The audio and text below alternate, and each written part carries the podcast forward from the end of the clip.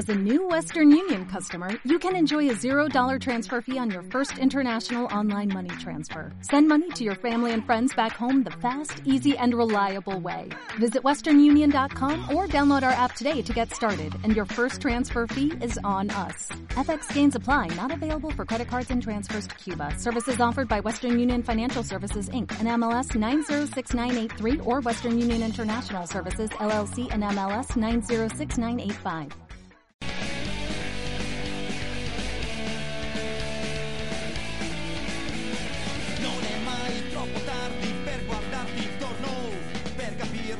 Che governa questo mondo.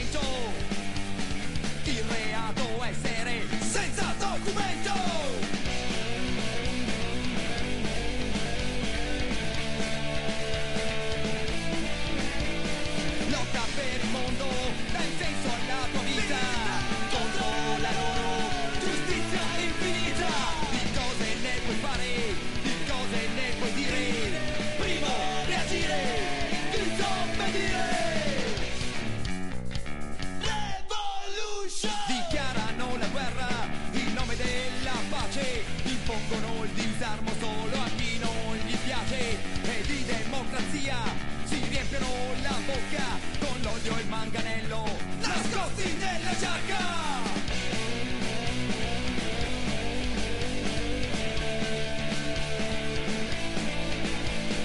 Lotta per il mondo, dai senso alla tua vita.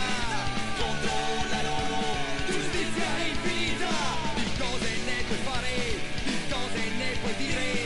Primo, reagire, disobbedire Zigida, zigida Zigida,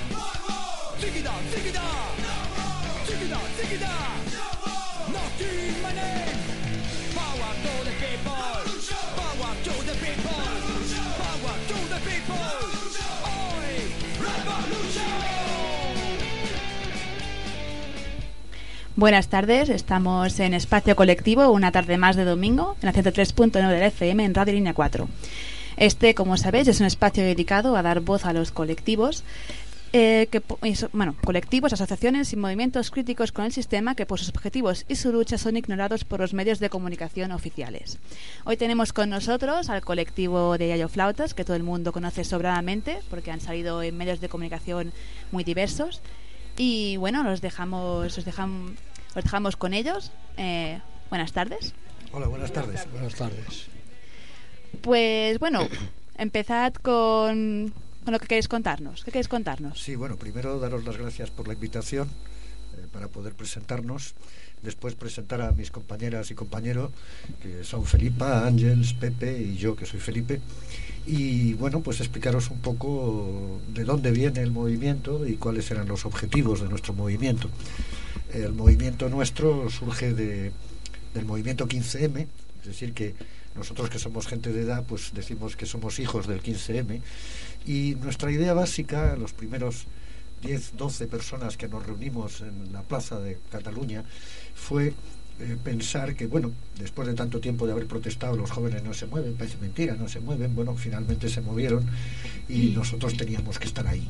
Eh, ¿Cuál era la idea? Pues la idea era que hay cosas que los jóvenes pueden hacer y que los mayores no podemos, pero hay cosas que los mayores podemos hacer y que los jóvenes no.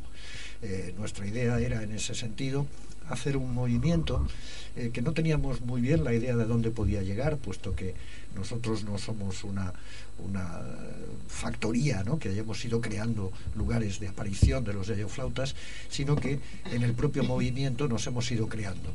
Entonces, ¿cuál era la idea? Bueno, nosotros somos de la generación que luchó eh, con muchas privaciones por tener unas nuevas generaciones, por ayudar a las nuevas generaciones, a nuestros hijos, a nuestros nietos, y darnos cuenta de pronto de que eh, éramos necesarios una vez más, que una vez más teníamos que salir a la pelea. ¿no? Y eh, la idea era primero que no fuéramos un grupo corporativo, es decir, un grupo que solo luchara por los derechos de los yayos y de los viejos, sino que luchara por la sociedad en su conjunto. Por otra parte, no podíamos ser un movimiento de tipo ideológico, puesto que esto nos reduciría eh, el impacto. Y eh, por otra parte, la idea de crear en algún momento determinado conciencia.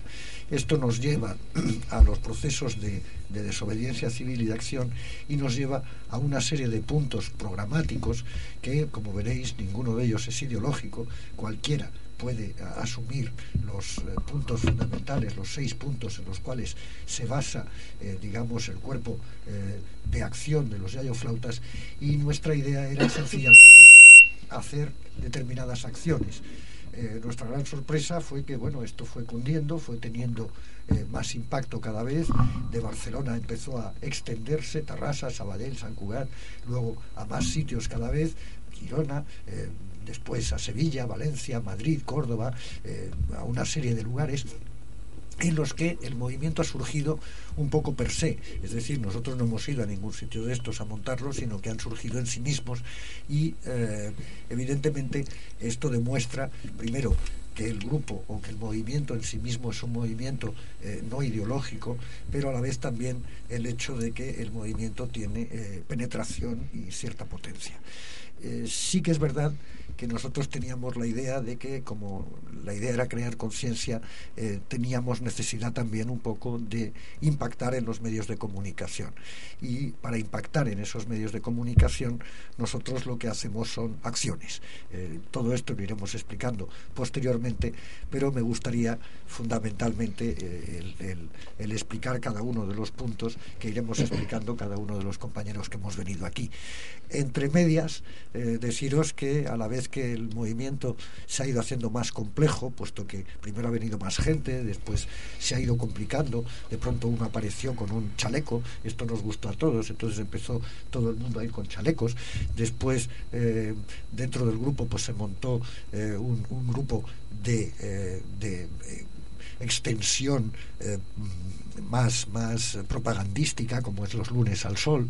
Después de esto eh, surgió también la idea de hacer un coro y creo que vamos a ponernos algunas cancioncillas de las que nosotros hacemos con, evidentemente, el, el, hecho de pensar que no somos profesionales y que, evidentemente, eh, las canciones que tenemos son canciones de alguna manera... Eh, traídas un poco con ironía y con la broma, pero sí con las ganas de ir bailándolas en las manifestaciones y hacer ver que ser viejo no precisamente tiene que ser aburrido o que no tiene precisamente que ser eh, alguien que, está triste o que está eh, mayor simplemente. ¿no? Y por lo tanto, eh, el hecho de que surgiera este coro creo que tiene mucha intención. Pues bueno, como más está hablando esto del coro, vamos a hacer una pequeña prueba de cómo son estas canciones y vamos a poner una de ellas, a ver qué os parece.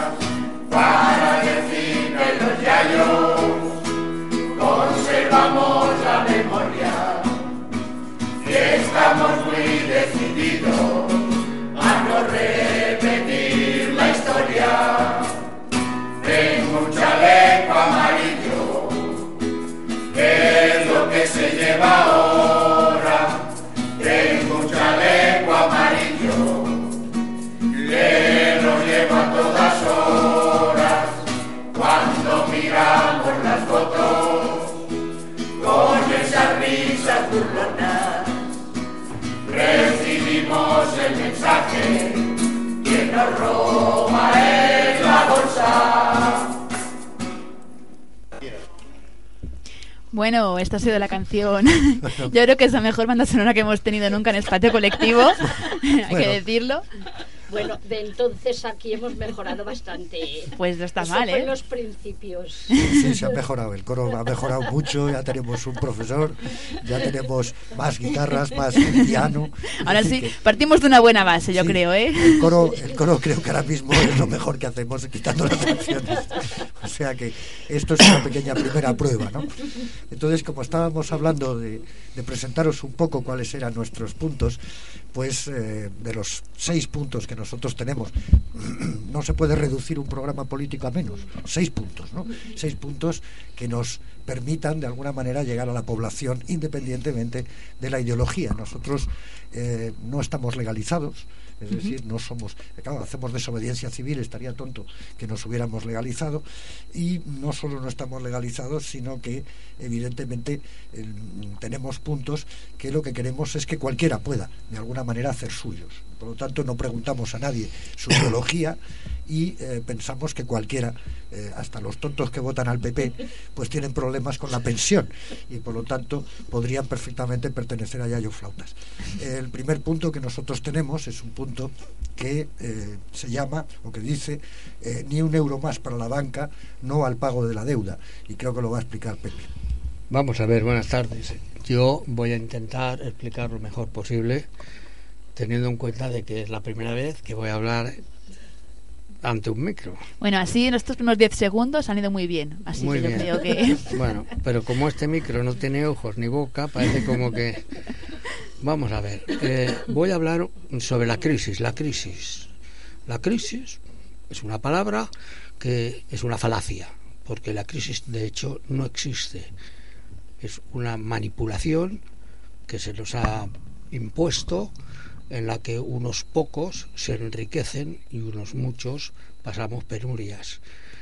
No hay crisis, o la palabra está de crisis, en sectores, en sectores de altas gamas, tanto en automóviles, mm, náutica, inmuebles. De ahí para arriba todo va muy bien. De ahí para abajo hay dramas, verdaderos dramas. Por lo tanto, crisis no hay. En una familia de seis miembros, que dos engorden y cuatro pasen hambre, no hay crisis. No hay crisis. La crisis no existe. Entonces, lo que no es de recibo es que se sociabilicen las deudas y se privaticen los beneficios. Y eso es lo que están haciendo. Nos están metiendo en un, bueno, nos han metido ya en un cirio que no sé cómo vamos a salir. Posiblemente salgamos llorando, porque se está estirando demasiado de la cuerda y no sé, no sé qué más decir. Sí, bueno, yo, yo, yo añadiría, ¿no? Yo, a ver, el tema, el tema fundamental es cómo se traspasa la deuda de los bancos, porque la crisis, y ahí es donde estábamos, es decir, la crisis no existe como tal. Nosotros, las personas, no hemos entrado en crisis, lo que ha entrado en crisis es el sistema bancario. Y cuando se hunde el sistema bancario, como no lo quieren dejar caer, entonces lo que hacen es robarle a la gente el dinero, robar las pensiones, robar en el trabajo, robar en los salarios, robar en el empleo, y a partir de aquí tapan la crisis de los bancos, no nuestra crisis, la crisis personal. Eso por un lado. Y por otro lado, el tema de la deuda, ¿no? El tema de la deuda yo creo que es importantísimo porque a traición y con nocturnidad y alevosía el Partido Socialista Obrero Español de Zapatero y el señor Rajoy del PP decidieron cambiar la sacrosanta constitución que no se podía tocar en el artículo 135 y hacer que la deuda fuera prioritaria. Y cuando una deuda es prioritaria al bienestar de los ciudadanos es cuando nos convertimos en esclavos del Deutsche Bank, eh, nos convertimos en esclavos del Banco Central Europeo, del Fondo Monetario Internacional, que son los que de verdad nos están llevando a la crisis. Muy bien, ha sido una explicación muy clara, yo creo, y realmente, como estabas comentando antes, no es ninguna, no es algo que, que no es algo que, la, que el resto de gente no pueda suscribir. No sé si tenéis alguna algo más que añadir. Bueno, yo creo Oh. que se podrían desarrollar este tema. ¿no? Se podría desarrollar mucho, ¿no? efectivamente. Podríamos desarrollarlo.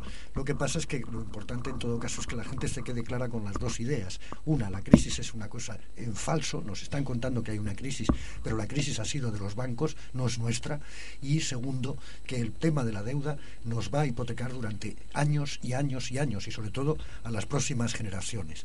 Y nosotros que somos ya gente mayor y que finalmente nos queda de vida lo que nos queda, estamos seriamente preocupados por los hijos y por los nietos que no van a poder hacer otra cosa. ¿no? Y bueno, pues quizá otra cancioncilla no nos vendría mal. ¿no? Para Perfecto. Eh, ¿qué, cancioncilla nos, ¿Qué cancioncilla nos vais a poner ahora? Pues creo que eh, hay Suiza, patria querida, ¿no? que sería este del tema que vendría bien. Muy a, muy a cuento, sí, sí. Pues vamos a ver con este tema, a ver cómo suena.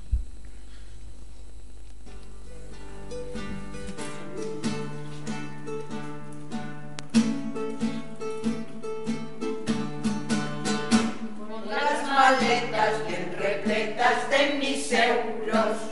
Vuelvo a Lausana una vez a la semana. Pequeñas isas para que viajen mis divisas. Que siempre el capital es internacional. Ser patriota no es sinónimo de idiota. Yo la bandera la llevo en la billetera. Me da canguelo si me vuelvo algún revuelo. Y me sienta fatal la reforma fiscal. Patria querida,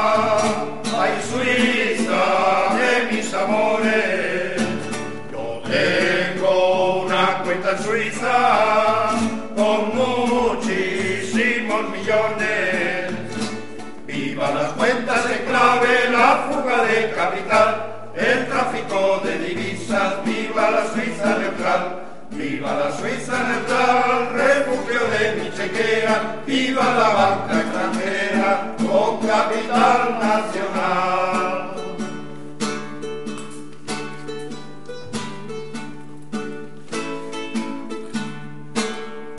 A mí el futuro no me deja sin un euro. Lo que afanado Si la tortilla da la vuelta no me pilla. Con una mano adelante y con la otra detrás. Yo tengo en Suiza una cuenta muy maciza. Es la vacuna que protege mi fortuna. Queriendo pelas, no me quedo yo a dos velas. Viva el país, te irás y nunca volverás. Ay Suiza, patria querida, ay Suiza de mis amores. Yo tengo una cuenta en Suiza con muchísimos millones. Vivan las cuentas en clave, la fuga de capital, el tráfico de divisas, viva la Suiza neutral. Viva la Suiza neutral, refugio de mi chequera, viva la banca extranjera, con capital nacional.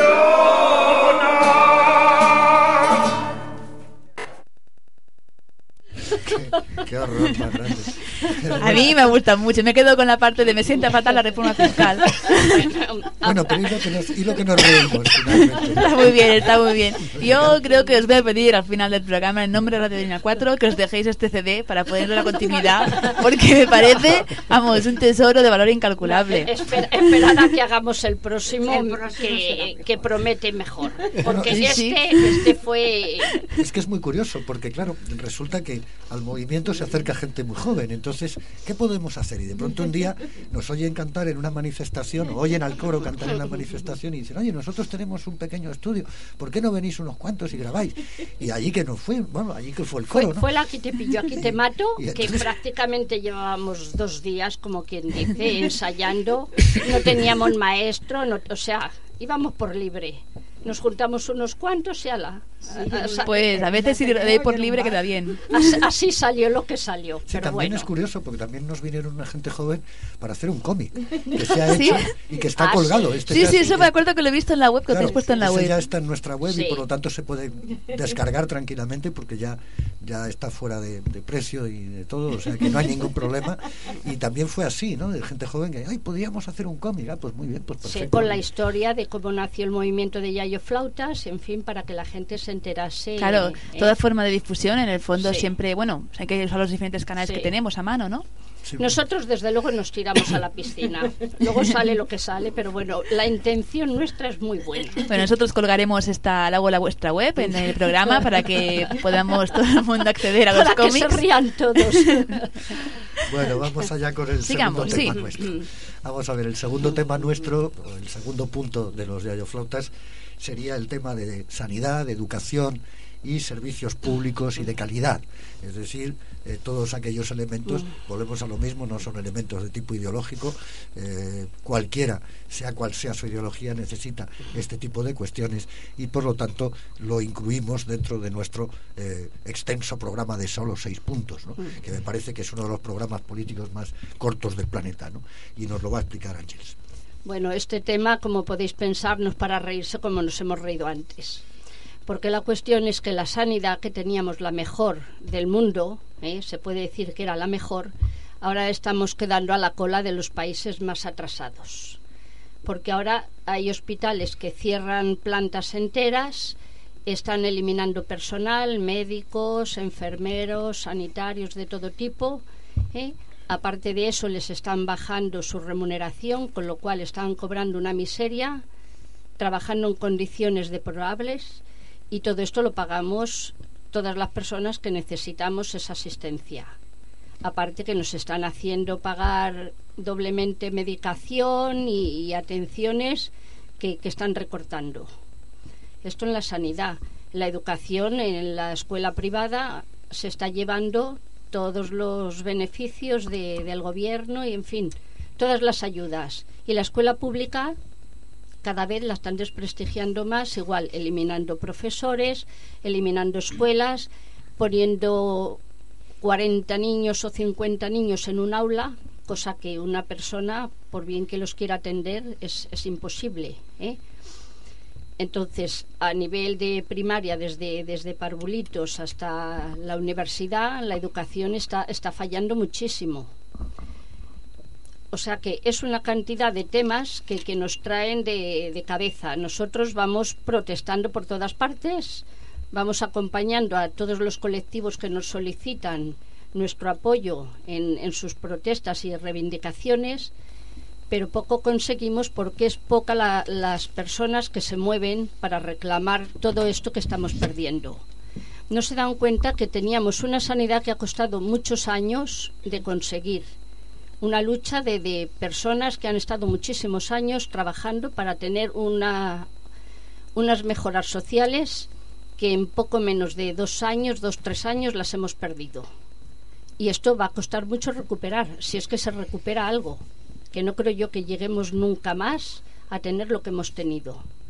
En sanidad, en educación, en servicios sociales, en general, la ley de dependencia.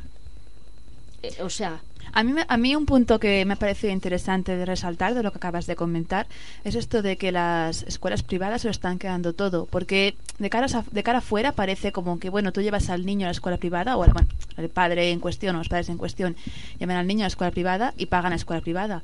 Y no se dice que realmente la escuela privada recibe muchísimas está subvenciones. subvencionada por, el- por el Estado, por las sí, sí. comunidades autónomas, en fin.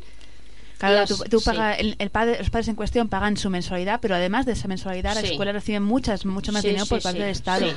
O sea que en cierta parte es una, bueno, en cierta parte no, totalmente es una injusticia. Si no, está- llevarse la- el niño a la escuela privada, pues que lo lleve y lo pague. Sí. Y el que no tenemos. a ello que la mayoría de las escuelas concertadas que están recibiendo dinero son de la Iglesia Católica, que ya recibe por otra parte el dinero aparte, el dinerito que se le da en un país que se supone que es confesional, y sin embargo, además de que se les dan miles de, de millones de pesetas, las antiguas pesetas, y que se les están dando todos los inmuebles. Anteayer les daban la mezquita de Córdoba. Qué papo, qué papo tiene esta iglesia. Y encima de eso todavía las, igles- las, las escuelas concertadas. Y, que, y querría añadir una cosa más. Un país que no apuesta por la educación de la gente joven es un país que está condenado. Es un país que está condenado a no desarrollarse. Y el hecho que nos está sucediendo, ¿cuál es? Que la gente más joven se está largando del país. La gente más preparada se está marchando del país. Y hace muy bien. Porque en este país solo hay dos posibilidades. O te enfrentas y enfrentas las cuestiones o te piras. Te piras del país. Y es increíble que no se pague investigación, que no se hagan ninguna, ningunas inversiones reales a la gente más joven, que es la que tiene que ser el futuro. Y es por esto que nosotros no estamos aquí pidiendo cosas solo para nosotros, sino para las generaciones futuras, porque tenemos lo que no tienen estos políticos de las narices, tenemos sentido de estadistas, tenemos un sentido que se prolonga en el futuro y en el espacio, y eso es lo que deberíamos hacer, tener ese sentido. Y un país que no educa a la población y que está dispuesto a que haya dos clases de educación, los que pueden pagársela, los ricos que se la pueden pagar, y los pobres desgraciados, cuando habíamos llegado a un proceso de igualdad en este sentido, es un país que está condenado de antemano. Yo estoy, yo suscribo eh, totalmente, totalmente lo que has dicho y realmente creo que el problema radica, radica en eso, en que no se está invirtiendo. Eh, los políticos tienen eh, una visión a cuatro años vista que es lo que les puede a ellos repercutir. Y si me apuras mucho, si quieren hacer pues más de una legislatura, pues bueno, igual que se miran a ocho años, 12 años, pero esto de tener a 50 años, de no tener una buena generación que esté formada para conseguir tener un futuro que sea un país productivo, esto es que no se importa en absoluto porque son e- ellos no van a sacar part- eh, partido de ello. Entonces, sí, sí, yo de lo que has dicho es- los escribo en absoluto. ¿Somos un país condenado a servir cervezas a los turistas o qué? Efectivamente. Es decir, no hacemos investigación, no se hace un, un- un trabajo de profundización, ni artística, ni musical, de ningún tipo. Estamos, eso, vamos a ser eso los, los camareros de Europa. Parece mentira que la gente esté en esas, ¿no? Y, y- y una cuestión que acaba de decir Ángels antes, ¿no? Yo creo que es muy importante el que la gente sepa que todo lo que nos quitan, habrá gente que piense, bueno, ya no lo devolverán. No, todo lo que nos van a quitar no nos lo van a devolver, porque no les interesa a esta gente que nos está gobernando. Y es por eso que nosotros hacemos la desobediencia civil, porque no nos van a devolver nada de lo que nos quiten. La gente que se piense eso está soñando. Esos famosos que siempre dicen, bueno, esto algún día tiene que cambiar, ¿no? Esto algún día vamos a, vamos a estar mejor. Claro, ¿en base a qué? En base a que las cosas mágicamente vuelvan a, a estar bien, porque de alguna manera se, se vuelva, no sé, es No una manera de pensar que, sí, sí. No si, no, voluntad. si no reclamamos nuestros derechos, ellos buenamente no nos los van a dar. Al Sí. contrario, nos los están quitando. Entonces, si no cuidan a la juventud, que es el futuro del país, no cuidan a la gente mayor, que ha sido el trabajo de toda una vida, y les atienden como es debido y como se merecen, ¿qué clase de, de país estamos gobernando? O sea, es, es algo que, que se está quedando en, en nada, en simple, como decía Felipe, en criados para el resto del mundo que vengan aquí a tomarse las cervecitas y a la playa y ya está. Sí, porque realmente con lo que ha sido, con lo que ha sido este estado, de que ha tenido mucha, mucho sector productivo, ahora poco a poco están desmantelando todo y lo que se invierte es en, en tercer sector, en turismo, Sí. en Sí, porque nos, nos han quitado todo, nos han quitado la agricultura, la ganadería, la industria, todo nos lo han desmantelado, porque aquí teníamos que ser para el servicio del resto del mundo. ¿eh? Y entonces, ¿qué nos queda? No tenemos ya ni, ni dignidad de salir a luchar a la calle a exigirlo, Efectivamente. porque estamos todos dormidos y aborregados. Y así vamos muy mal. Sí, es la diferencia que hay entre el ciudadano y el súbdito, ¿no? El súbdito acepta lo que le dicen y agacha la oreja y bueno, pues ya está. En cambio el ciudadano toma parte, eh, se preocupa y si tiene que protestar, protesta, que para eso están las cosas. En este país la gente se queja mucho en los bares, se queja, pero no protesta, que es Sí. distinto. Eso, tú realmente la conversación típica de hay que ver qué mal está Ah, todo. sí. Esto lo sacas con cualquier cualquier vecino que te encuentres en el ascensor, Sí. eh, cualquier persona que te encuentres en el supermercado, todo el mundo está muy de acuerdo en que hay que ver qué mal está todo. Y ha aplicado a los diferentes sectores, bueno, efectivamente educación, sanidad, de- investigación. Pero luego a la hora de verdad decir, bueno, vamos a implicarnos a ver si se puede cambiar nada, siempre salen las excusas de no, es que no se puede conseguir, es que es muy difícil, es que esto no se, ya no hay nada que hacer. Si no luchamos, desde luego no conseguiremos nada. ¿eh? Puede que no lo tengamos, pero hemos de luchar por ello y al menos que nos quede la conciencia tranquila de decir, hemos luchado por conseguir algo, no hemos podido con ello, pero al menos nos hemos movido, no nos hemos quedado en casa, en el sofá o tomando el sol en la playa. Efectivamente. Sí, no sé quién decía aquello de eh, eh, si no lucha, si luchas puedes perder, si no luchas ya has perdido. Exactamente. Eh, Evidentemente. Yo, ante lo que están diciendo mis compañeros aquí, quiero añadir una cosa. cojamos el mapa de España, norte, sur, este, oeste, a nivel político, del color que sea, a nivel religioso, el color que sea, a nivel sindical, social, tal. Pellizquemos, hagamos una biopsia y España está podrida, como lo queramos coger. Entonces España no es eso que nos venden que es la piel del toro, no, no. España es una charca de mierda. Y la respuesta a la pregunta es la siguiente. O nos ponemos todos las pilas y convertimos esa charca de mierda en una piscina de agua potable, o no hay vacuna ni antibiótico que esto lo arregle. Lamentablemente, cuando esto reviente, vamos a llorar. Y hemos tenido tiempo para evitarlo. Nada más.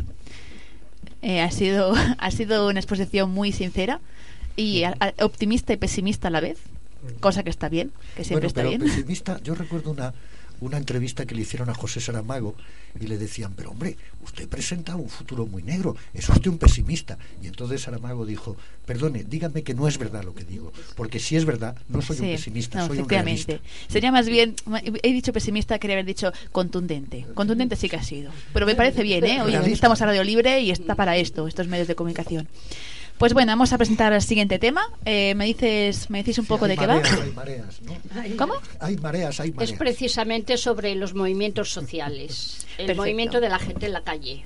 Pues vamos para ello. Recordamos que estamos en Espacio Colectivo, en la 103.9 de la FM. Y aquí vamos con la canción de Hay Mareas.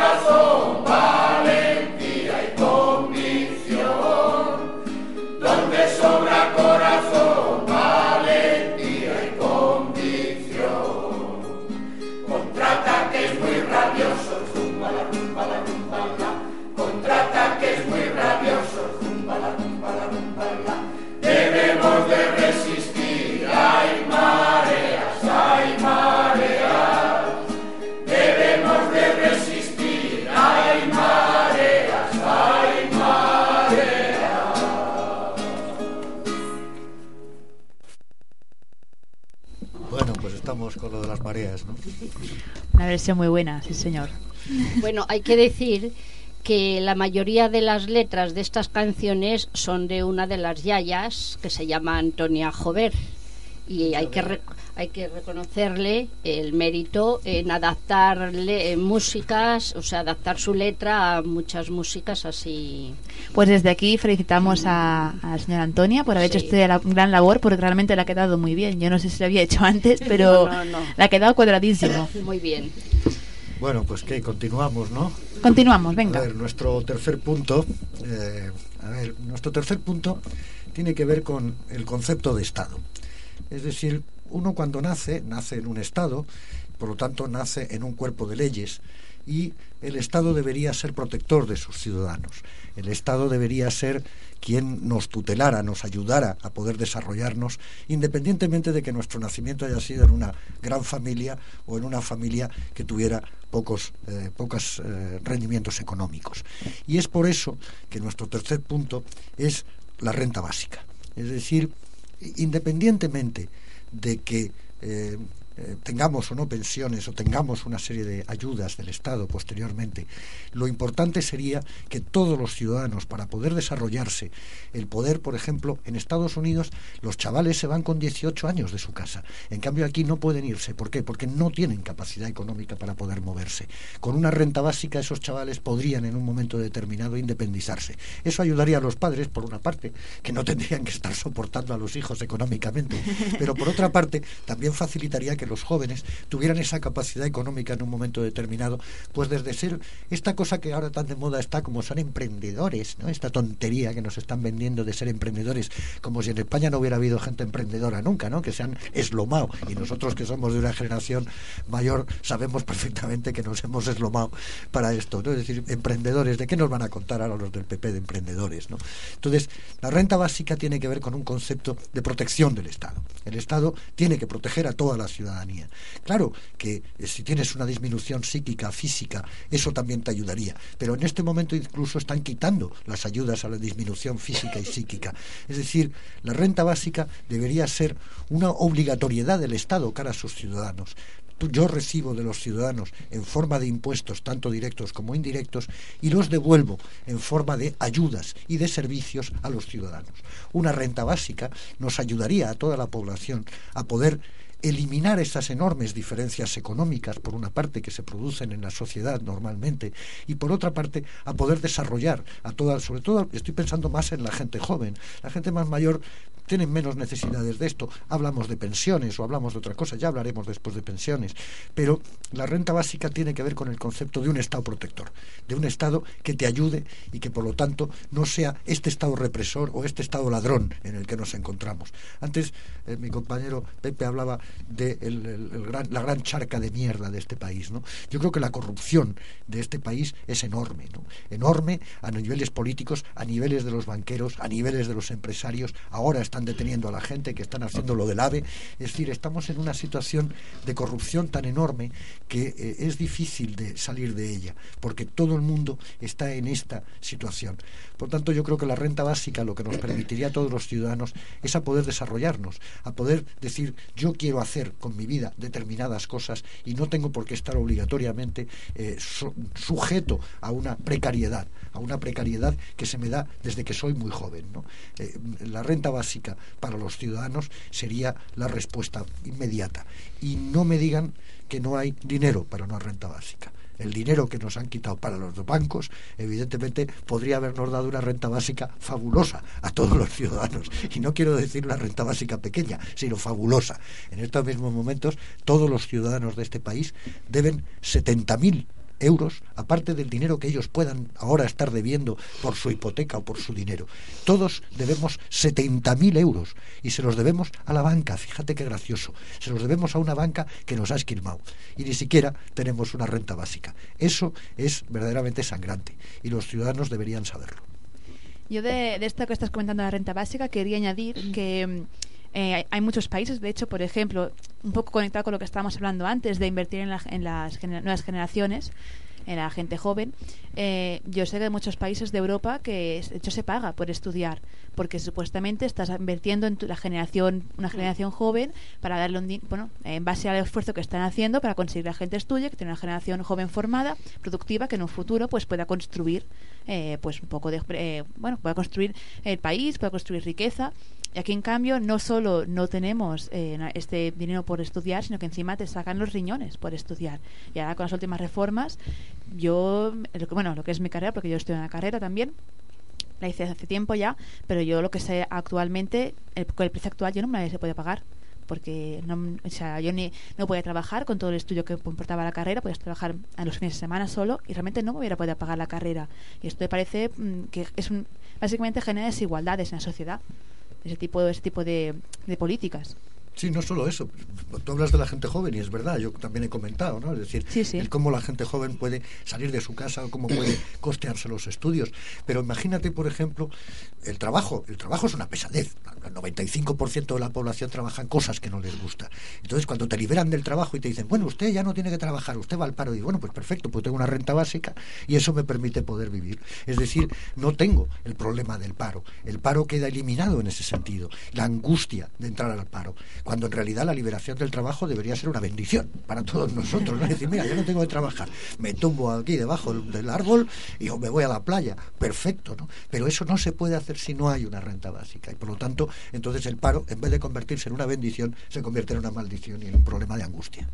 Claro, y bueno, y de hecho ya, ya no tanto igual meterse, decir, bueno, tengo el paro y me voy a, a tomar el sol, sino simplemente voy a formarme a Ah, ver bueno. si consigo, claro, claro, ¿sabes? Que, que, también está bien, pero que for- voy a conseguir formarme para conseguir un trabajo en el cual yo pueda reincorporarme a la cadena de producción y, pues bueno, aportar mi granito de arena a la progreso social. Pues no, porque no, hay, no, hay- no puedes estudiar, no puedes formarte y eso supone una angustia y para mucha gente que le den el paro, pues bueno, está típico, lo que están comentando ahora de la gente de parados de larga duración. ¿no? que realmente no se pueden reincorporar pues porque eh, actualmente no hay tienen, no tienen ningún sitio donde pudieran encajar Y cuando llevan X años en el paro, se les acaba ese paro y ya se les ha acabado toda la ayuda posible y entonces ¿qué? A, a Claro. mendigar por las calles. Entonces Claro. también les multan por estar mendigando en las calles o, o recogiendo comida de los contenedores de basura. Ujú. O sea, es que es una incongruencia la que estamos teniendo en este país que, que es demencial. Bueno, el Ayuntamiento de Girona ha solucionado eso de recoger comida de los de los containers, porque la gran solución ha sido poner candados a los containers.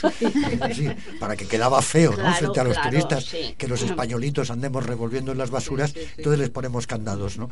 Eh, yo creo que es precisamente este tipo de hipocresías las que nos llama la atención, ¿no? Es Es, decir, es, sí, sí, es, es una hipocresía, porque incluso aquí, yo no sé en Gerona, pero aquí en Barcelona yo había oído, oído- oído de varios supermercados, no sé, el Capravo, el Carrefour, que cogía y la basura, en lugar de tirarla pues tal cual al container, lo trituraban todo y le ponían lejía, Sí. para que nadie se lo pudiera Sí. comer. Y Sí. pensé yo, hay que ver, hay que ser hijo de puta, porque hay que ser hijo de puta, para que encima que la gente está comiendo de la, el container, tú encima vayas a meterles el dedo en el ojo y no les Sí, dejes comer. sí. Como si alguien quis- comiera el container por gusto, por placer. Claro, pero es que el capitalismo eh, es un sistema económico inmoral. Es decir, es un sistema que no está basado en la moralidad ni en la ética. No está basado en la protección de los ciudadanos. Está basado en el beneficio a corto plazo y para unos pocos. Y por lo tanto es evidente que no pueden hacer esto. Es decir, hay una lógica tremenda en el sistema. Y esa lógica es la que hace que trituren las comidas o que lleven a, echen lejía o lo que sea, o pongan candados. ¿Qué más da? Sí, Si sí, la- es lo finalmente la, la- la- la lógica del sistema es una lógica sin ética. Y el drama, el drama referente a esto del paro, la gente joven, pues bueno, de alguna manera, no sé, en teoría, tarde o temprano puede reincorporarse, puede moverse, puede hacer algo.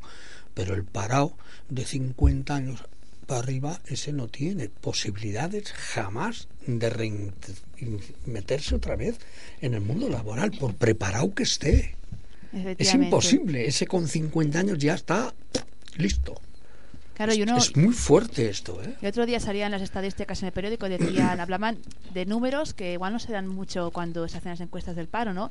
De eh, familias donde solo hay un miembro trabajando, o familias con donde el miembro principal que trabaja se ha quedado en el paro. Y dices, ¿qué será de esta gente realmente? Es que- es que- es que- No, ¿Qué van a comer? Familias que están sacando a los abuelos de las residencias para poder vivir de la pensión. Claro. Que también se está dando esto. Sí, sí, sí, Es sí. decir, antes se decía, bueno, al abuelo le quitamos de en medio, ya no sirve para nada. Nosotros los nos reímos mucho de eso, ¿no? Es decir, porque una de las hay dos cosas fundamentales en la en la gente mayor, ¿no? Por una parte, el ya no sirves para nada, vete a jugar a la petanca, vete al inserso, no molestes, ¿no? Y por el otro lado, la soledad, ¿no? Esos son los dos elementos básicos de, de- de la gente mayor. Bueno, pues eh, eh, aquí nos volvemos a encontrar una vez más con eso, ¿no? Es decir, la desprotección de las capas más desfavorecidas es inherente al sistema. El sistema está precisamente para ir en contra de lo que, es- o sea, no coloca a la persona humana en el centro del discurso, sino que lo que coloca es el beneficio. Y ese es el problema. Claro, es- esa es realmente la, la raíz de la cuestión. Bueno, Pues- pues, quizá vamos a oír otra cancioncilla. Venga, ¿o otra cancioncilla de estas del coro, que me han Bueno, gustado pues mucho. vamos- ahora ya vamos a ir ya con el Bella Chao, ¿no? Que, Que ya estamos en medio del programa, vamos a darle un poco de, de caña al un tema. poquito de-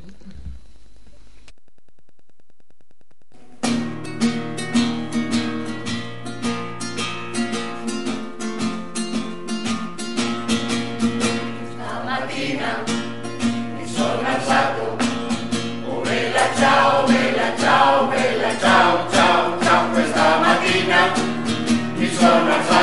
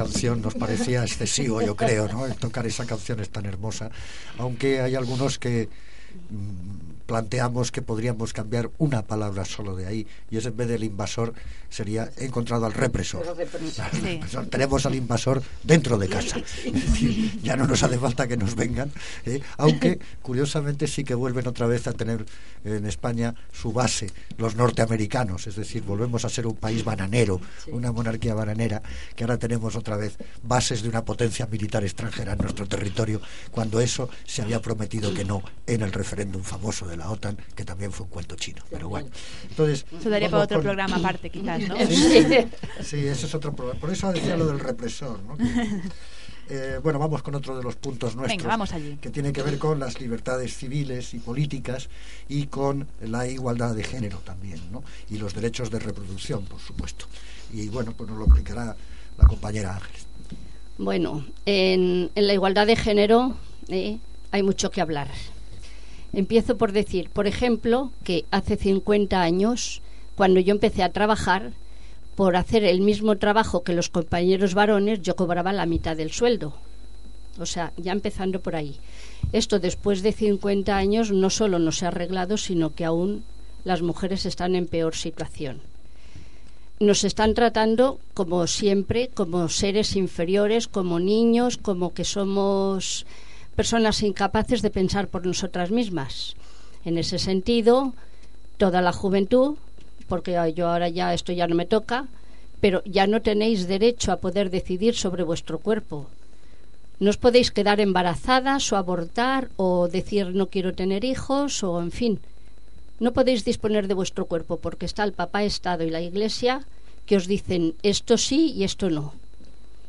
Esto en este sentido. En el sentido laboral, ya te digo, las mujeres, por el hecho de ser mujeres, cobran la mitad de salario que los hombres.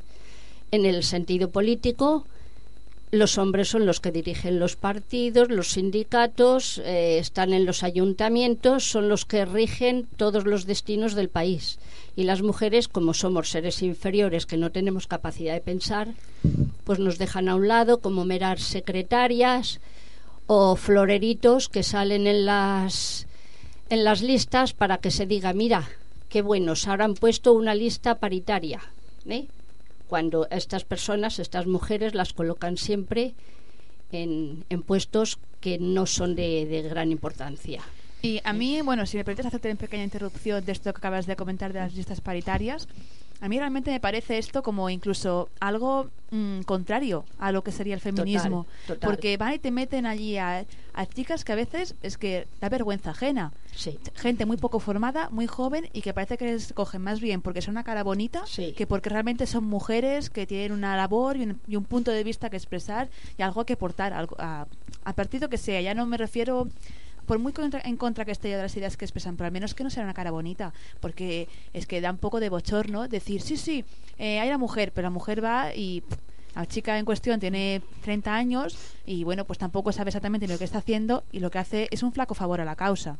Bueno, las ponen, ya te digo, en plan con calzador para, para Sí. que haga bonito. Fijándonos Pero- siempre en cómo se visten Sí. y, en, y en cómo van maquilladas. Pero por otro lado, piensa también que hay muchísimos hombres en puestos de relevancia política y responsables de áreas muy importantes que no tienen ni pajolera idea de lo que están haciendo. sí, sí. ¿eh? O sea que, pero el hecho de ser hombres ya les capacita para estar haciendo lo que lo que quieran ¿eh? y representando una población y trabajando para la población cuando no hacen nada, nada más que para ellos. ¿Eh? Efectivamente, luego cuando se ven ahí las, las, las fotos estas famosas de encuentros y de, Mm. de realmente pues tiene que ver la patronal y como si dijéramos lo que los que realmente mueven el cotarro, ahí nunca apenas hay mujeres, No, nada. cuatro personas y eso, si se acaban poniendo acaban siendo a cuatro chiquillas muy bien muy bien vestidas, muy bien peinadas y para que un poco aporten, bueno, pues un poco así como decirlo de faldas cortas al tema, ¿no? Piensa que la universidad está dando mayoría de mujeres licenciadas en, en carreras de todo tipo y luego a la hora de la verdad en todas las empresas los puestos directivos están copados por los hombres. Hay muy poquísimas mujeres que estén en algún puesto directivo de, de relevancia. Es que con esto de la paridad en realidad estamos hablando de paternalismo una vez más, ¿no? Es decir, Efectivamente, pobres mujercitas, entonces vamos a ponerlas en las listas. ¿Por qué? Porque no las ayudamos a trabajar, porque las damos la, la mitad del salario o porque estamos siempre con este paternalismo. No quiero hablar de la Iglesia Católica porque aquí se me ponen los pelos como escarpias. Bueno, es ¿no? que la Iglesia influye en los paternalistas para que actúen así. Sí, así tenemos el nacionalcatolicismo que hay en Ahí este está. país. ¿no? Hay algo- una cosa que sí que me interesa comentar de este tema del reproductivo, ¿no? No solamente sobre lo reproductivo, ¿no? sino cómo el Estado se intenta apoderar de nuestras vidas personales, es decir, ya no solo del trabajo, ya no solo del ocio o el consumo, sino de nuestro propio cuerpo.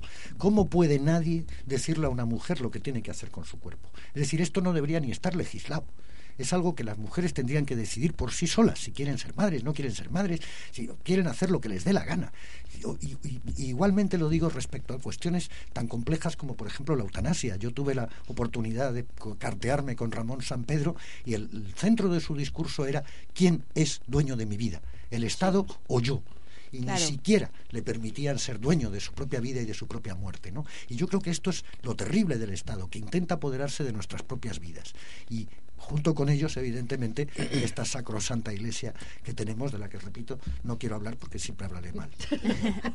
No, y esto que hablabas de- del tema del embarazo es de es una cuestión bastante hipócrita porque si bien no dejan abortar, luego tampoco dan ayudas. Ah, o sea, tú tienes, tienes la Ah. opción o bien de traer un niño con mucha dificultad económica o bien de hacer algo ilegal. Entonces No, pero nunca hay ninguna salida. Incluso en las mujeres que ya se ha demostrado que traen un embarazo, un embarazo de riesgo con una criatura con malformaciones, no la permiten abortar. O sea, ha de tener esa criatura.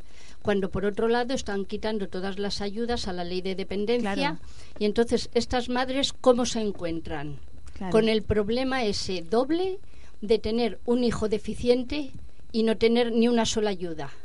Claro, O sea, es- esto es entrar en la, en la raíz del problema, porque la gente habla de, de oh, tener un hijo. No, no, tener un hijo es tener, es tener dinero. Un hijo es, es mucho dinero y, y requiere tiempo, pero eso, mucho dinero. Y sin dinero, un hijo no se puede tirar adelante. O se puede tirar adelante en muy malas condiciones. Y eso es la verdad. Y si cogen y recortan las ayudas a, a la- a las madres solteras o mm, o gente que está en eso, pues en, con poco de, pocos recursos, es imposible. Y entonces sí que es imposible tener un hijo y poderlo criar en Es que adem- condiciones. además, curiosamente, nos encontramos ante hechos de que a ti no te permiten ser dueño de tu vida o de tu muerte, porque tú no eres quien, pero por otro lado, al día siguiente, ese gobierno, el que sea de turno, pues, monta una guerra y te manda a, toda la juventud a morir. Coño. O sea, ell- ellos pueden manipular, gobernar tu vida y tu muerte, en cambio, tú no. Que tú no piensas en, en legislar, o sea, mm, a, de- a los demás, no, no, la tuya solo. En cambio, ellos sí que manipulan la de todos. Si es que esto no es un Estado paternal, es un Estado propietario. Es un Estado propietario de los ciudadanos. Claro, si es que es, que es así. ¿eh? Sí, sí, eh, es, es bueno, es, es lo que decíamos, lo que, lo que decíamos de, claro, de que, bueno, el problema es lo que es todo lo, claro, esto que estoy diciendo que realmente todos los puntos tienen uno que ver con el otro, ¿no? Y pues efectivamente si tienes no tienes una, una renta básica, o- pues claro, cuesta mucho uno tener el control de su propia vida. El, re- el resumen es que el, el, es- el Estado debe de cuidar a sus ciudadanos, empezando desde el momento del nacimiento. Apoyar a esas madres que tienen hijos para que, o sea, si hay ciudadanos buenos y libres y bien educados y bien alimentados, que es la obligación del Estado de proteger a sus ciudadanos, estos llegará un día que, que darán sus frutos porque estarán preparados, podrán trabajar, tendrán unos estudios, unas preparaciones que saquen el país adelante, ¿eh? innovando en ciencia, en, en el futuro, en, en todos los campos. Y esto en un país que tiene el menor índice de natalidad de todo el mundo. Es decir, es curiosísimo, machacamos a los emigrantes porque son los únicos que nos podrían ayudar realmente y encima de que tenemos este problema de que el hijo es una inversión ruinosa en estos mismos momentos, pues resulta que no hay ayudas, como no hay ayudas, entonces pa, pa, pa, todo esto es una pelota, ¿eh? esto es la pelota de nieve, ¿no? La bola de nieve que cada vez más grande, más grande y que efectivamente yo creo que lo que interesa a la gente que nos está escuchando es darse cuenta de que todos los puntos, que son pequeños, pero son puntos fundamentales, todos están muy interconectados, creo yo. Bueno. ¿qué os parece otra cancioncita? Venga, otra o- cancioncita. eh, Para no alegrarnos un poco. Vamos ¿Qué- a las barricadas, quizá. Esto es lo que hace falta para que la gente a ver si salen y se animan de una puñetera vez, que es lo que estamos pregonando cada día. Pues vamos a poco dar un poco de energía a esta gente.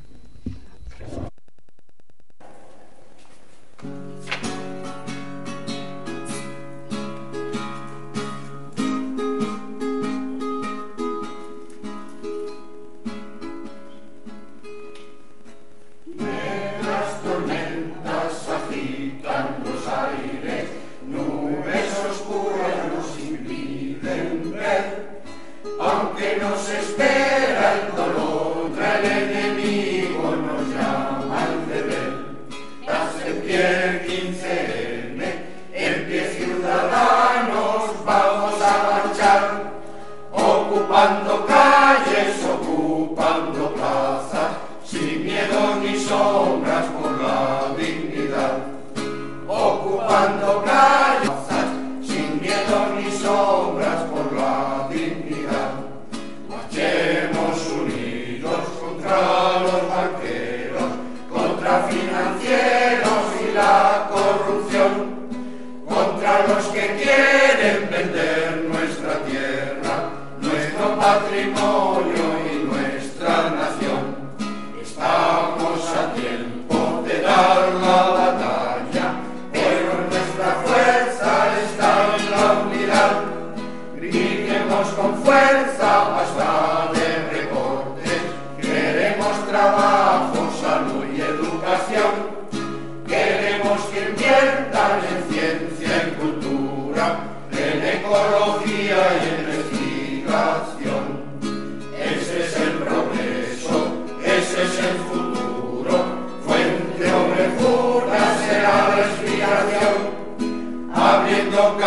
caminos se forja la historia.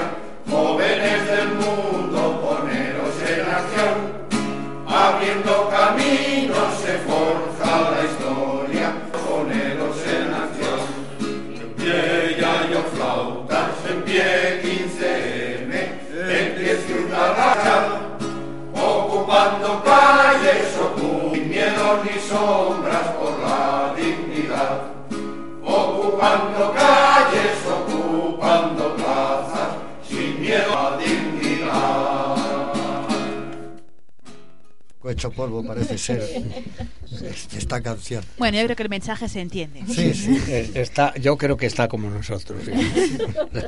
Pero la idea principal ahí queda patente, yo creo. Así que que continuamos con nuestros famosos seis puntos. Ya estamos en el quinto, o sea que ya vamos rematando. El quinto punto es sobre la reforma laboral. Y nos lo va a explicar Felipa. Bueno, si puedo. Puede, sí. Seguro que sí. Hola, buenas tardes. Buenas tardes. Mira, eh, lo de la reforma laboral mm, es otro engaño como, como todos los demás. Porque, ¿cómo se explica que se haga una reforma laboral para que las personas trabajen más años y los jóvenes no trabajen? Entonces, eh, yo siempre he pensado que las máquinas, cuando empezó la- las computadoras y todo esto, era para que nosotros trabajáramos menos horas, nos dedicáramos a nuestra familia y entonces se repartiera el trabajo. Entonces, los jóvenes empezaran a, o sea, terminaran la carrera, empezaran a trabajar y la gente mayor se jubilará a los 60 o 50 y pico de años. Pero no, las máquinas están para, para están, para los ricos, para en vez de tener eh, una empresa 50 trabajadores, ponen las máquinas, tienen 10 trabajadores y entonces que trabajen hasta que tengan 80, 90 y les vayan pagando. Yo no entiendo mucho de esto, de, pero veo que es otro engaño más de, de todo. O sea, todo lo hacen pensando en que ellos sean ganen mucho dinero y el pobre cada día, pues eso es lo que decíamos, al final el derecho de pernada. O sea, eh, seamos pues nada, absolutamente nada y que es que no sé, Sí, bueno, pues yo te voy a echar una mano aquí con Vale. esto. Ay, la reforma laboral. La reforma laboral está pensada precisamente para destruir empleo. Claro. Es decir, en vez de en contra de ser una creación de empleo, es a, a destruir el empleo. Destruimos empleo, reducimos salarios, ampliamos épocas para la jubilación, llevamos a los jóvenes a la precariedad, con lo cual, evidentemente, las pensiones y las jubilaciones serán peores. La precariedad eh, eh, está implícita dentro de la reforma laboral. Yo recuerdo que cuando entramos en Fumen del Trabajo, Sí. yo no sé si estaba ahí Sí, ya, sí, sí, pero cuando entramos en Fumen del Trabajo nos tuvo que recibir el director y entonces había un compañero nuestro de 84 años que le dijo, es que usted tal, y entonces el director dijo, oh, pero es que acabamos de aprobarla, tiene usted que, que ver un tiempo para ver la bondad de la ley. Y el otro le dijo, yo tengo 84 años, sé muy bien qué tipo de bondad me dice usted, y además no tengo ningún año para regalarle a usted, porque tengo 84 ya. Es decir, sabíamos perfectamente que la reforma laboral iba a ser una reforma que iba a ampliar muchísimo los parados, la precariedad y la destrucción de empleo. Y eso es lo que nos hemos encontrado. Entonces, en esta reforma laboral es una reforma laboral contra la población una vez más. Nos lleva a la precariedad y además reducirá la capacidad de poder pagar las pensiones finales. ¿no? Con lo cual, todo va junto una vez más. ¿no? Exactamente. Claro. Pues ese es Ese es el, el- entonces que cada este. vez trabajarán la- las personas trabajarán más años, Sí. ganarán menos dinero y los jóvenes no trabajarán. Y entonces, ¿qué es lo que pasará en este país? esto que decías de las máquinas es muy interesante, porque hay algunos países, Suecia es un ejemplo, en el cual cuando una máquina sustituye a cuatro trabajadores, la máquina está obligada a poner dinero suficiente para pagar las pensiones de esos cuatro trabajadores. Es decir, que la máquina, que hace más producción en un momento determinado, lo que hace es hacerse cargo de las, de las pensiones, cosa que aquí, cosa que aquí estamos esperando. Pues mira, yo en Carrefour fui una vez y me dijeron que tenía que pagar por con la máquina. Poner el producto que pasara y Eso que se ha puesto tan de moda ahora, sí, ¿no? y les dije que no. Y me dice, hombre, pero si es muy fácil de hacer. Y le dije, sí, es fácil de hacer, pero si yo lo hago, tú te quedas sin trabajo. Porque cuando tú me estés enseñando y yo sepa cobrarme, se van a ahorrar la cajera. Entonces me fui a hacer una denuncia y les dije lo que, ah, bueno, pero no. Y además, si yo me cobro, me descontáis, porque estoy haciendo el trabajo de una cajera que va a desaparecer. Hacerme un descuento y entonces me cobraré. Cuando estoy en el banco y estoy en la cola del banco, me dicen, oiga, ¿que puede hacer usted? No. Le enseñamos, yo soy dinosauria de informática. Cuando estaban las computadoras, yo trabajaba en informática con las computadoras, pero no me da la gana hacerlo porque te vas a quedar sin trabajo. Y no se da cuenta la gente de las personas, no hablo de gente, porque hay mucha gentuza, hablo de las personas, no se dan cuenta que la máquina lo que les va a hacer es quitar trabajo y que el rico gane mucho más dinero que menos empleados trabajando. Entonces, la reforma laboral, ¿qué es?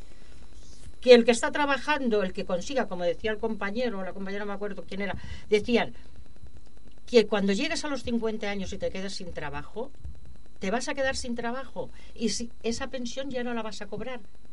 Claro. Porque Esto, esto si hay parece que es- 15 años o 25 los que quieran hacerte para 35. si no has trabajado Claro. 35 los que quieran, no has trabajado no vas a cobrar pensión entonces de qué va a vivir la gente y además eso que dice si cuidado que no se lleven las cosas en los supermercados Eh, yo la verdad es que te digo a mí si me quitan 20 euros del monedero me dejan sin comer un día pero los de arriba me van a dejar sin comer no a mí a la generación que viene toda la vida.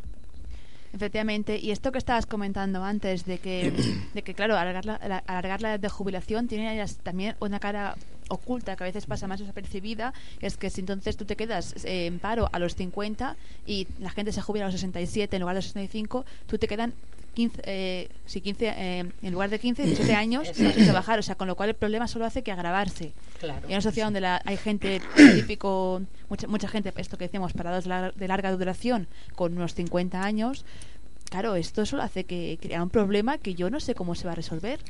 Vamos a tener un montón de gente que no, sabe, no va a poder comer. Sí, no, es, no, es curioso, es curioso que ah, dimos una imagen a nivel mundial muy vergonzosa cuando me parece que fue en Extremadura, pues un grupo sacaron de un supermercado cinco o seis carros de lentejas. Eso fue una imagen pues que no se puede repe- repetir, no se puede tolerar, no se puede porque esto es vergonzoso, eso no se puede. Bien, pero a renglón seguido vemos sacar carros de dinero de la seguridad social, de aquí, de allí, de allá, y eso no es vergonzoso. Claro. No, no, eso no da vergüenza. Que nos arruinen a todos no da vergüenza. Que saquen media docena de lentejas, eso sí. Es una pena. Sí, no, yo- yo- pero no, perdona, yo creo que esto está muy bien pensado. Está muy bien pensado como todo lo demás. Aquí lo que quieren es esclavo, o sea, pero pero mundialmente. ¿Qué hacen? Porque es que si Hitler hubiese tenido computadoras no hubiera estado una, una guerra. Nos hubiese manejado igual que nos están manejando ahora. ¿Qué es lo que quieren? ¿Saldrá un partido que ofrecerá 500 euros a trabajo todo el mundo? y la gente dirá, bueno, tú 500, yo 500 y tú 500, comemos 1600, 1500 y ya vivimos. Y serán eso, seremos esclavos. Y volveremos, volverá la gente a trabajar, pero por miserias. Sí. Incluso yo quiero, Sí. quiero añadir aquí, eh, bueno, en el pu- no, un inciso muy corto y es que al menos, eh, bueno, cuando en el antiguo, en los regímenes antiguos se metía la esclavitud, el, el amo del esclavo te- te- estaba obligado a darle la manutención y hacerse cargo de su manutención. Aquí hemos llegado al extremo de que apenas eso, ¿no? Porque cuánta gente no se puede permitir mantenerse con el sueldo que tienen actualmente. Ya no digamos con los, los sueldos que dan a los jóvenes eh, o esas famosas prácticas no remuneradas que no son remuneradas y estás trabajando gratis. O sea que incluso estamos, yo creo que un paso por debajo del esclavismo, lo cual ya tiene narices. pues, pues ahí es lo que te estoy diciendo, que saldrá alguien ofreciendo miserias para trabajar Sí. y, y la gente dirá, bueno, pues si somos tres o cuatro en casa, juntaremos un sueldecito para ir viviendo. Y es lo que pretenden, llegar a la esclavitud. Sí, es curioso porque ahora estamos hablando, pero hace un tiempo hablábamos de los miliuristas. ¿Quién, Sí, los- quién lo pillara? ¿Quién lo pilla- ¿Quién lo pillara, no? ¿Quién lo Y pillara yo ahora? creo, y yo creo que aquí hay que dar un rejonazo serio a los sindicatos. Es decir, estamos hablando de la reforma laboral, estamos hablando justamente de una cosa como es el empleo. ¿Cómo pueden llegar y firmar unos documentos como estos? Es decir, esta gente de los sindicatos tendrían que formar parte de la vanguardia en por lo menos en este tema yo no digo en otros temas que les atañen menos quizá pero en este tema el, el- el papel de los sindicatos mayoritarios ha sido li- literalmente lamentable Lamentable. lamentable y también tengo que decir que si hablamos de la banca y de los agujeros en las caixas y todo lo demás tenían también representantes en las cajas de ahorros y también o eran tontos o eran gente que estaban implicados en el asunto y por lo tanto hay que darles un palo aquí a los sindicatos mayoritarios que nos están contando siempre sus peliculitas, pero finalmente terminan firmando desp- despidos, firmando una serie de cosas. Y creo que es importantísimo que estos sindicatos vuelvan atrás. No en vano, de todas formas han perdido la confianza de la población. Yo creo que ahora mismo eh, es lamentable, porque claro que el capital querría que desaparecieran todos los sindicatos, mejor que mejor, pero es que están haciendo lo posible también ellos para que la gente pierda la confianza en ellos. Y creo que es lamentable, lamentable absolutamente. Aquí, en, en esto que hablas de los sindicatos, eh, tenemos el ejemplo, bueno, que vinieron la semana pasada, aquí a Radio Línea 4, eh, lo- unos, uno- bueno, un par de, uno- unos, unos chicos de, de los, de- bueno, pues, los, los trabajadores que están en huelga de Pan Rico, que todos ya conocemos, efectivamente. Y este es el claro ejemplo de lo que estás comentando. Unos sindicatos que han actuado a espaldas de los trabajadores con los intereses que no corresponden de la, a los de la gente que representan. Y han vendido a la clase trabajadora, es que por, ni, ni por dos duros. Bueno, supongo que sí, porque por ahí- se juegan sus subvenciones, ¿no? Pero sí, sí, han actuado totalmente a, Ahora- espaldas a lo que deberían haber hecho. Ahora que comentas esto de Pan Rico, recuerdo que no hace mucho en Sans hubo una conferencia, ¿eh? íbamos todos los gallos por allí, ¿eh? y entre med- y salieron un médico, un abogado, en fin, gente explicando del el tema del drama de, de la crisis que estamos pasando. Y entre medias vino un representante de Pan Rico, joven de cuarenta y tantos años, y vino a pedirnos perdón Sí. que de entrada nos quedamos tiesos. ¿Por dónde va a salir este? Y vino a pedirnos perdón porque al parecer, según él, en su día no hizo caso a sus personas, a sus mayores, que le decían que no hay que bajar la guardia, que hay que luchar. No olvidéis que ha costado mucho conseguir lo que se tiene y muy poco va a costar perderlo todo. Bah, esto es cosa del abuelo. ¿Qué- ¿Cómo nos va a pasar esto a nosotros? Estamos la pareja trabajando en una empresa importante, pan rico, en este caso, con un buen sueldo. Ah, Esto le pasa al vecino. Mira por dónde estamos como estamos. Por no haber hecho caso, quizás. Si hubiéramos hecho caso en su día y no hubiéramos bajado la guardia, posiblemente hoy no estaríamos como estamos. Y, vino así, a pedir perdón. Sí, yo, yo como antes he hecho la crítica a los sindicatos, eh, ahora haré una crítica a la población. Eh, los sindicatos eh, son, yo creo que en Europa somos, o son los sindicatos con menor afiliación de ciudadanos y de trabajadores de toda Europa. Y por lo tanto, los trabajadores que no se han afiliado han dejado a los sindicatos en una difícil posición. Y es que, como no hay suficiente afiliación, los sindicatos tienen que estar basando su dinero y su economía en el dinero que le da el Estado. Entonces, en vez de estar basado en, las, en los trabajadores que con sus sueldos pagan la nómina del sindicato y por lo tanto ese sindicato está en manos de los, de los empresarios y del Estado. Y cuando sientan a los, a los sindicatos en la mesa de negociación, les miran, se ríen y les dicen, vamos, tenéis que firmar esto. Y pues, un sindicato dijera, ah, pues no. Le miran con cara de decir, te quitaremos la subvención. Y claro, el sindicato no puede funcionar. Es decir, que también los ciudadanos que son responsables en este sentido. En Francia, cuando la CGT dice vamos a parar el país, puede parar el país. ¿Por qué? Porque tiene casi un 75% de la población laboral afiliada al sindicato. En Holanda es obligatorio estar afiliado a un sindicato. Aquí la gente no se ha afiliado a los sindicatos, los sindicatos se han encontrado en una mala posición. En cualquier caso, tampoco los sindicatos han llevado a cabo su trabajo. Pero no todo es la cuestión de los sindicatos, sino también De de, la los ciudadanía. ciudadanos. De la ciudadanía. Siempre la responsabilidad nunca nunca es de un solo, A ver, sola que es que- ¿no? Siempre No quiero Yo- quedarme solo con lo de los sindicatos, que evidentemente tendríamos que decirlo, pero la ciudadanía es responsable de lo que sucede. Yo recuerdo a un poeta eh, catalán, que es de Joan Brossa, que decía ah, ah, la gent no s'adona del poder que té. Eh, La gent no s'adona del poder que té. Y, eh, y creo que la unión de las personas es lo que hace el poder. Y por lo tanto, gran parte de lo que nos sucede nos sucede por nuestra propia responsabilidad. El jubilado al que le van a cortar la pensión y que sigue votando a CIU o que sigue votando al PP es un ciudadano como mínimo tonto. Como mínimo tonto. Tonto. Y lo digo con todas las letras, lamentándolo mucho, porque te estás votando a quien te está jorobando la vida. Y eso es asombroso. Pues es lo que pienso yo. Yo estoy más cabreada con la ciudadanía que con nada, porque con todo lo que nos están haciendo y que las personas se queden en su casa diciendo "Mm, es que no se va a conseguir nada, sí se consigue. Nosotros hemos- todos hemos luchado mucho y hemos conseguido cosas. El no ya lo tienes, ves a por el sí. Claro. Efectivamente, estamos, bueno, yo eso que hacer un pequeño inciso de el tema de que, claro, que este momento el problema de los sindicatos. Tú te afilias al sindicato y sabes que tus intereses, pues, claro, nos va a defender el sindicato, tienes que confiar en ellos para que te para que te ayuden y te defiendan. Claro, estamos en una especie de pescadilla que se muerde la cola, de la cual hemos llegado a un punto que es muy difícil salir. Aún así, so- también eh, suscribo lo que comentabas, eh, Felipa, y realmente eh, quedándote en casa no solucionas nada. Eso está claro. Bueno, ¿Qué? ¿Otra cancioncilla? otra quizá? cancioncilla, a ver. A ver si tenemos más suerte. con Pues vamos a la huelga, ¿no? A la huelga, ya que estamos hablando de reforma laboral, a la huelga, compañeros, ¿no? Pues venga, vamos a la huelga entonces.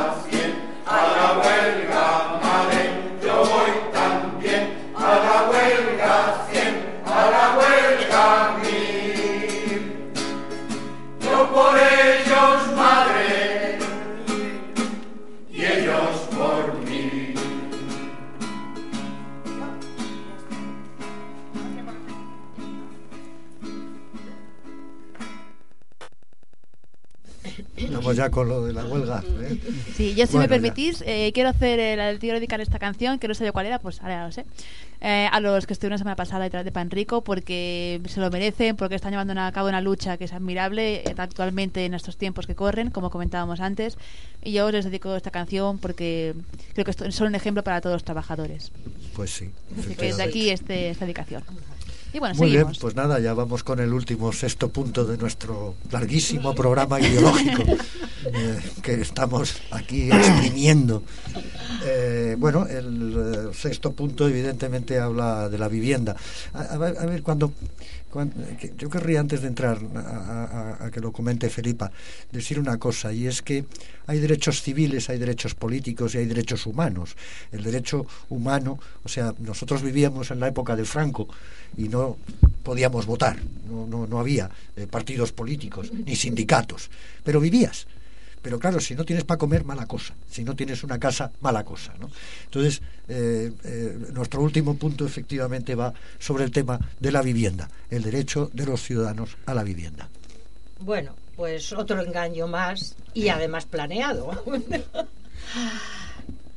Según la Constitución, todos tenemos derecho a una vivienda digna, ¿no?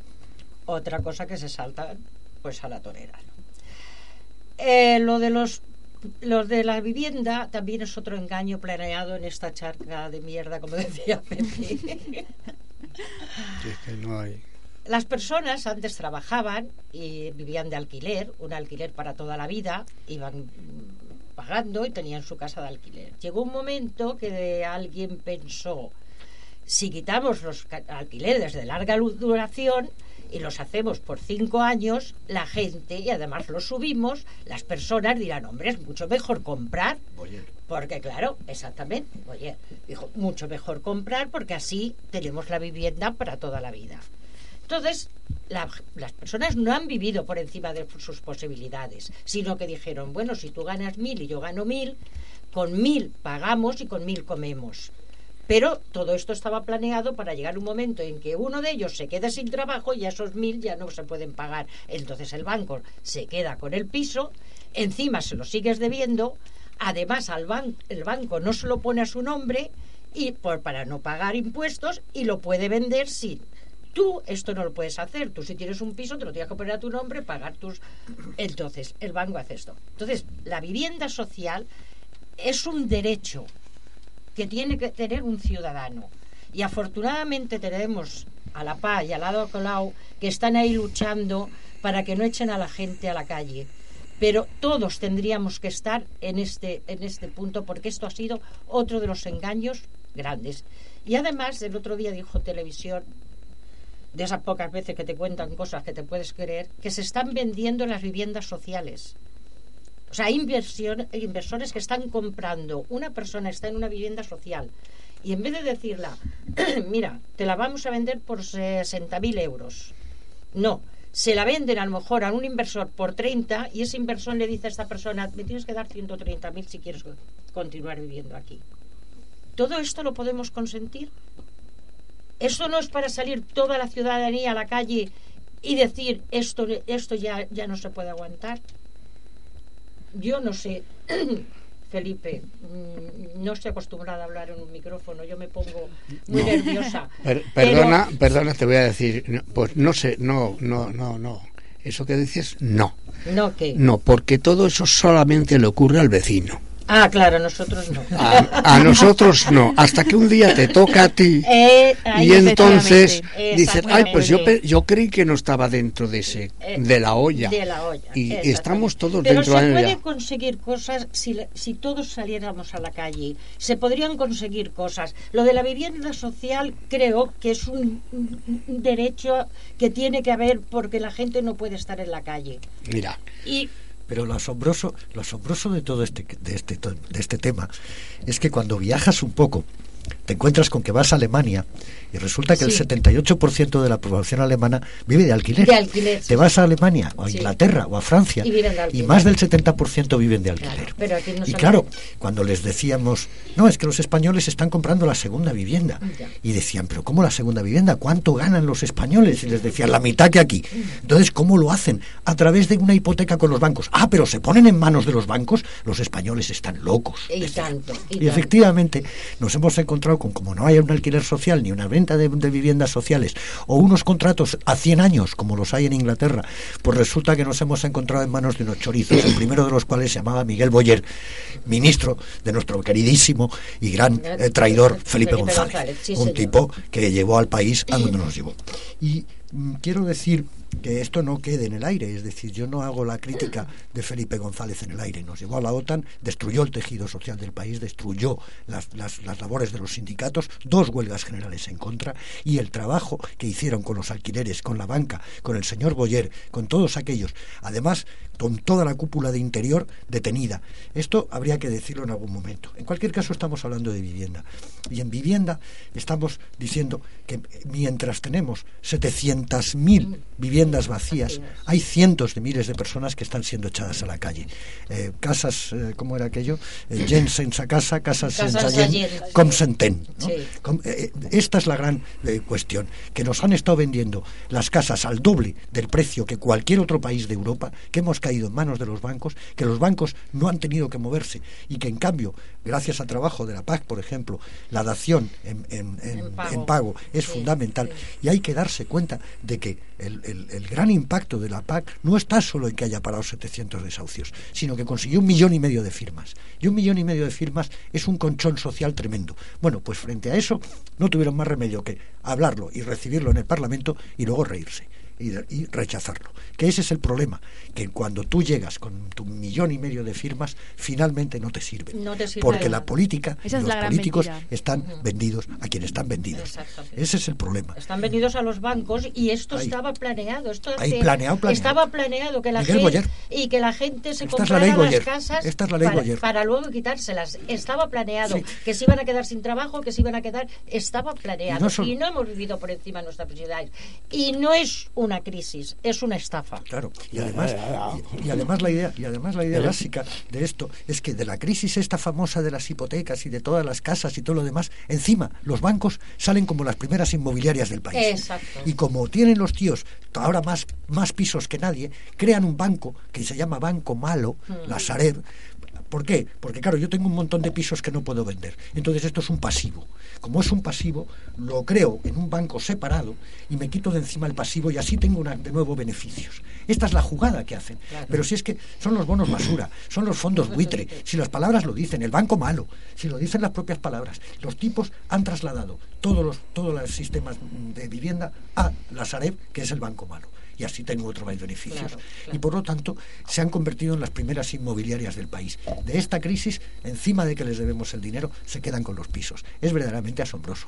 Sí, pero se están quedando con los pisos, perdona, pero los están vendiendo en bloque a inversores claro, extranjeros. Claro, a fondos de Y, inversión. a- y extranjeros. además por precios mucho más baratos que nos los podrían vender a nosotros. No, pero no te permitirán la dación en Aquí pago. no, comprarlo, eh, no. exactamente, no, no, se los venden. A los fondos de Y inversión y extranjeros. entonces, si tú eres vecino de un, dos o tres pisos que han vendido y pasa cualquier cosa, ¿a quién dices? Oye, es que me está saliendo el agua, que le está pasando? Ah, es que no sabemos quién es el propietario, es que no sabemos dónde está el Que dueño. además- que además no pagan las, las comunidades. Claro. Y están pasando estas cosas y no pasa nada. Hasta que te pasa a ti. Hasta que te pasa a ti. Que es Claro. aquello que decía que eso le pasa solo al vecino, Sí, hasta claro. que un día te ocurre a ti. Claro. Pero todo esto ocurre, todo esto ocurre y podría no ocurrir. Y os voy a poner tres ejemplos, de derecha, de izquierda y de centro, digamos. Torrelodones, un pueblo de Madrid gobernado por el Partido Popular, 5 millones y medio de agujero.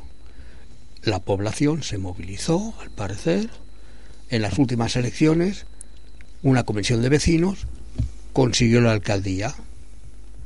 Participó el pueblo, al año esos 5 millones y medio quedaron limpios, quitando todo lo que quitaron. Participó el pueblo. Merinaleda, 30 años, no hay paro. Los pueblos de alrededor, paro. Finlandia, un país. El gobierno entero está en tribunales. Han cambiado la constitución. No ha habido un tiro. Ha participado el pueblo. Si la gente nos movemos, si la gente sale a la calle, se pueden solucionar miles de cosas. Tenemos ejemplos de que eso ocurre así. Y no es aquello de decir de izquierda, no, no, he puesto tres ejemplos distintos. Que se puede, que sí que se puede. Lo que para eso hay que moverse del sofá, pensar que hay pulgas y que hay que levantarse, hay que salir, hay que moverse, hay que despertar. Porque si seguimos dormidos, esto no lo arregla ni Dios. Yo, Si existiera. Yo quiero hacer un pequeño inciso, eso que, has, eso que has comentado, que me ha parecido un punto muy interesante, acerca de que esto no le pasa nada, solo le pasa al vecino. Y es que realmente es así, y nos hacen creer como que es como el gran triunfo, yo creo que del sistema, de habernos hecho, haber hecho foment- haber fomentado el individualismo de una manera atroz. Y el, yo he oído cosas como que el paro es un problema es un problema de disposición, no. Si hay un, hay un más del 25% de paro, no puedes encontrar trabajo. Y eso no es un problema individual, no es un problema de que tú no lo estés deseando suficiente, es que no hay trabajo. Entonces, no es el karma, no son los poderes mágicos y no es que tú tengas un problema como persona, es que no hay trabajo. Y yo creo que el gobierno en ese sentido ha hecho una, una gran labor eh, individualizando a la gente, intentando romper el tejido asociativo para que todo el mundo se enfrente- la gente se intente enfrentar de manera individual el problema, con lo cual es imposible resolverlo. Movamos, no, no vamos, no, porque, eh, eh, vamos a ver, vivimos en una escalera, una comunidad de vecinos, 50 vecinos. Reunión de vecinos, bajan tres. Si es que no participamos, no participamos ni para lo propio, que es arreglar la cotera de casa. ¿Cómo vamos a participar para, los, para lo- el barrio? Nos hemos de mover, hay que despertar. ¿Necesitas ayuda? En O'Reilly Auto Parts te ayudamos. ¿Necesitas algún consejo? Te aconsejamos. Nuestros profesionales en autopartes están siempre disponibles para ayudarte a encontrar lo que necesites. Excelente servicio al cliente es solo una de las ventajas que ofrece O'Reilly Auto Parts. Los profesionales en autopartes. O'Reilly Auto